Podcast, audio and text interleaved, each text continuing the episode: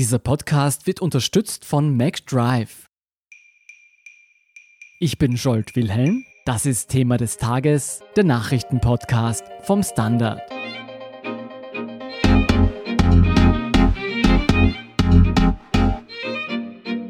Die österreichische Regierung hat Maßnahmen beschlossen, die die Ausbreitung des Coronavirus abbremsen und die Bevölkerung schützen sollen. Was das für unseren Alltag bedeutet und was Virologen dazu sagen, erklären Michael Möseneder und Bernadette Redl vom Standard. Michael, bevor wir auf das Maßnahmenpaket der Regierung eingehen, wie hat man denn diese Maßnahmen begründet? Der Herr Bundeskanzler hat gesagt, dass die Lage zwar noch nicht dramatisch sei, die Zahl der Infektionen aber merklich gestiegen sei und daher seien nun Maßnahmen nötig. Der Herr Bundeskanzler hat das auch so begründet, dass es eben nötig ist, besonders ältere Menschen zu schützen. Aktuell waren Dienstagvormittag 157 Menschen positiv auf das Virus getestet. Welche Maßnahmen werden denn nun ergriffen, die das öffentliche Leben betreffen? Die gravierendste ist wohl, dass per Erlass ab morgen Veranstaltungen, die in Gebäuden mit mehr als 100 Teilnehmern, im Freien mit mehr als 500 Teilnehmern untersagt werden. Das bedeutet, dass viele Theatervorstellungen und Konzerte abgesagt werden müssen. Wie sieht es mit Unis aus? Fachhochschulen und Universitäten werden ebenfalls bis zumindest Ostern geschlossen werden. Ab Montag soll dann, wo es möglich ist, Telelearning eingeführt werden.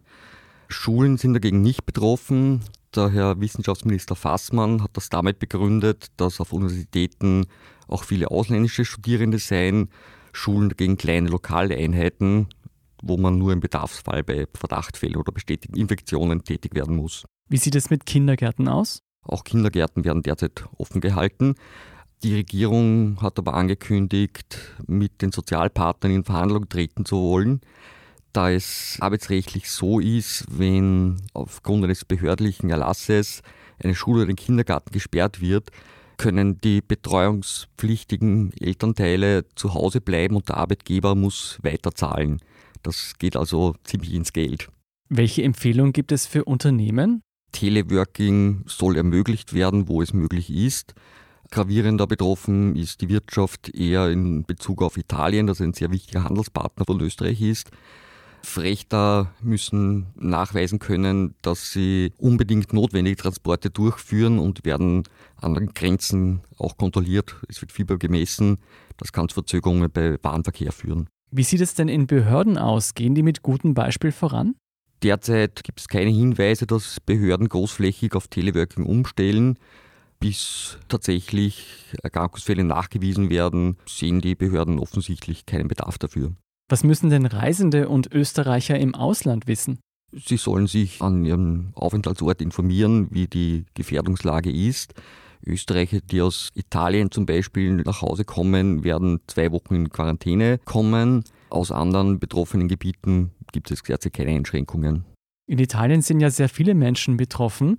Wird es einen Einreisestopp für Italiener geben? In der Tat, das hat der Herr Innenminister Nehammer bekannt gegeben, dass der Flugverkehr aus Italien gestoppt wird und grundsätzlich keine Menschen aus Italien mehr nach Österreich einreisen dürfen.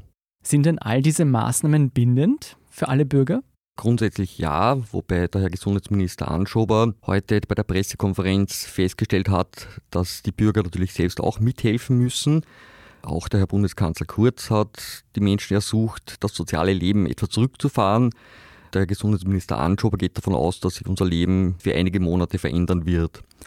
Der Innenminister Nehammer wiederum hat angekündigt, dass es auch Sanktionen geben wird, wenn gegen den Erlass bezüglich Veranstaltungen beispielsweise verstoßen wird. Wie das konkret aussehen soll bezüglich Kontrollen, weiß man noch nicht. Kannst du näher darauf eingehen, welche Empfehlungen es für das private Umfeld gibt? Es wurde quasi aufgefordert, größere Gruppen zu meiden. Der Wiener Gesundheitsstadtrat Hacker hat ebenfalls die Bevölkerung gebeten, es ist noch kein Gebot oder ein Verbot, aber er sucht darum, dass Patienten in Pflegeheimen nicht mehr besucht werden sollen, um deren Gefährdung zu verhindern. Sag mal, ist unser Gesundheitssystem überhaupt vorbereitet? Ist die Versorgung mit Medikamenten, Schutzkleidung etc. gewährleistet? Die offiziellen Stellen sagen ja, es gibt auch Lagerbestände und es sei ausreichend. Logischerweise ist es aber abhängig davon, wie die Erkrankung sich weiter ausbreitet. Die WHO rechnet damit, dass der Bedarf an medizinischen Utensilien in den kommenden Monaten weltweit um ungefähr 40 Prozent steigen wird und fordert die Hersteller auf, ihre Kapazitäten zu erhöhen. Michael, in China konnte das Virus mittlerweile stark eingegrenzt werden. Ist man in Österreich zuversichtlich, dass das bei uns auch gelingen wird? Das ist die Hoffnung der Regierung, dass diese Maßnahmen diesen Erfolg bringen. Wird es weitere Maßnahmen in Österreich geben? Das ist noch schwer zu sagen. Der Herr Bundeskanzler Kurz hat angekündigt, dass es wohl auch in Schulen zu Maßnahmen kommen kann. Welche konkret das werden, kann man aber noch nicht sagen derzeit. Bernadette, wir haben gehört, es wird vielleicht noch weitere Maßnahmen geben. Du hast nun mit Virologen Christoph Steininger vom AKH Wien gesprochen. Für wie sinnvoll erachtet es denn der Virologe, Schulen und Unis zu schließen? Steininger sagt, das ist nicht klar, wie effektiv das ist. Einige Studien zeigen, dass es nichts bringt. Und dabei investiert man da ja Ressourcen, die man anderswo sinnvoller einsetzen könnte. Klar ist, jede kleine Änderung im System hat weitreichende Folgen. Also als Beispiel, dass mir Steininger gesagt hat, ist, wenn zum Beispiel Schulen oder Kindergärten geschlossen werden, dann müssen sich Eltern eine andere Kinderbetreuung suchen. Dann fällt ihnen vielleicht ein, sie könnten einfach für 20 Kinder eine Kinderbetreuung für zu Hause einstellen und dann wären wir ja in der gleichen Situation. Oder es machen vielleicht sogar die Großeltern, die aufpassen und die sind dann ja Teil der Risikogruppe. Also man hat da einfach kein Patentrezept. Und gestern hat uns auch eine Forderung von italienischen Experten erreicht. Mhm. Und zwar fordern die, die Regierungen der europäischen Staaten auf, eine Ausgangssperre für alle Bürgerinnen und Bürger zu verhängen. Und sie sprechen von einer katastrophalen Situation. Und Dazu sagt Steininger, dass es einfach keinen Grund dafür gibt. Also er war regelrecht schockiert von dieser Forderung und er hat auch gesagt, man soll einfach aufhören, die Nerven wegzuschmeißen. Weil natürlich oberflächlich kann man einen Effekt erzielen, wenn einfach niemand mehr in die Schule geht oder den Kindergarten. Aber diese Strategie ist halt einfach nicht durchdacht. Wenn niemand mehr das Haus verlässt, wo kriegt man dann sein Mittagessen her, wo kommen Medikamente her oder Mundschutzmasken? Mhm. Also ein solches Vorgehen wird einfach das ganze öffentliche Leben lahmlegen, zum Beispiel auch Pflegeheime und Krankenhäuser. Bei diesen Maßnahmen geht es ja darum, die Ansteckung von Mensch zu Mensch zu verhindern. Weiß man, wie viele andere Menschen ein Patient im Schnitt ansteckt?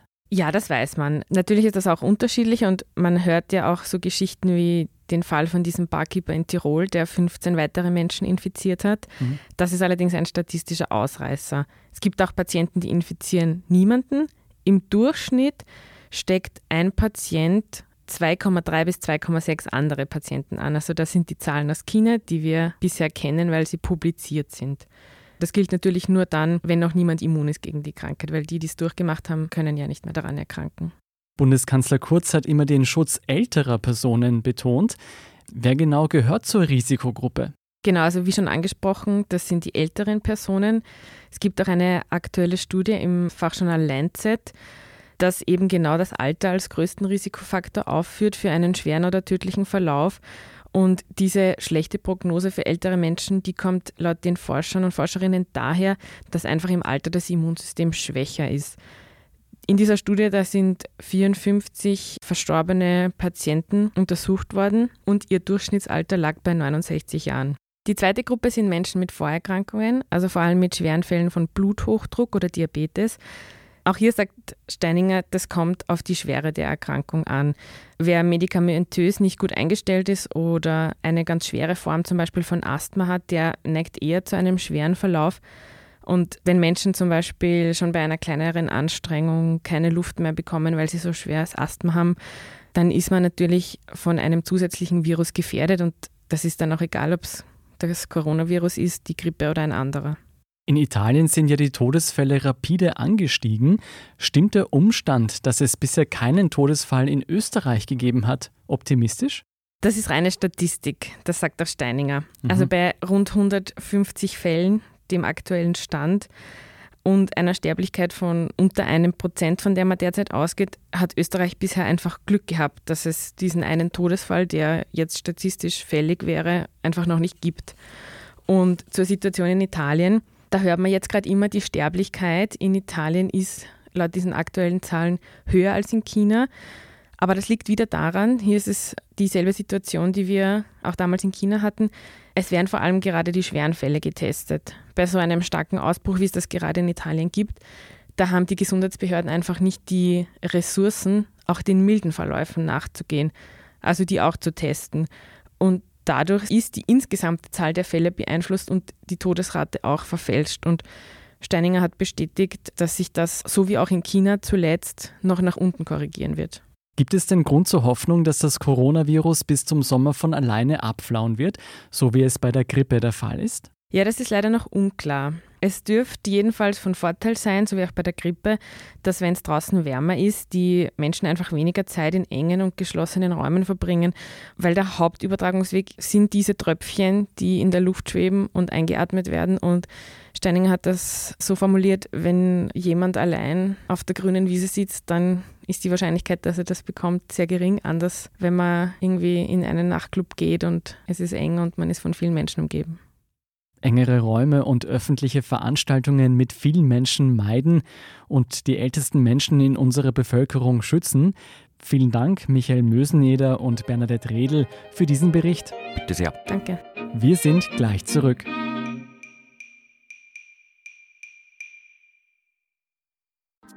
Wenn du heute deinen Bad Hair Day hast oder du deinen Jogger nicht ausziehen willst, wenn du gerade den Führerschein bestanden hast oder es einfach schnell gehen muss, dann stell dir vor, McDonald's bringt's ins Auto. Von früh bis spät in deiner McDrive. Und wenn gleich jetzt allerorts Veranstaltungen und Events abgesagt werden, ist hier noch eine heitere Meldung aus der Kultur. Kampfsportler und B-Movie-Held Chuck Norris feiert seinen 80. Geburtstag. Der Mann für die Rettung des freien Westens zeigte sich in seinen Filmen stets so humorbefreit wie sein Eintreten für persönlichen Waffenbesitz. Trotzdem wurde der Texas Ranger ausgerechnet dank der unsterblichen Chuck Norris-Witze zur Legende. So weiß heute jeder, dass Chuck Norris keinen Honig isst, sondern Bienen kaut. Oder dass Chuck Norris Feuer machen kann, indem er Eiswürfel aneinander reibt. Und man munkelt auch, dass Chuck Norris sogar Podcasts lesen kann. Naja. Mehr Chuck Norris-Witze und mehr zu all unseren Geschichten finden Sie wie immer auf der Standard.at. Um keine Folge von Thema des Tages zu verpassen, abonnieren Sie uns bei Apple Podcasts oder Spotify. Unterstützen können Sie uns, indem Sie den Standard abonnieren. Und Sie helfen uns auch mit einer 5-Sterne-Bewertung beim Podcast-Dienst Ihrer Wahl. Ich bin Jolt Wilhelm, Baba und bis zum nächsten Mal.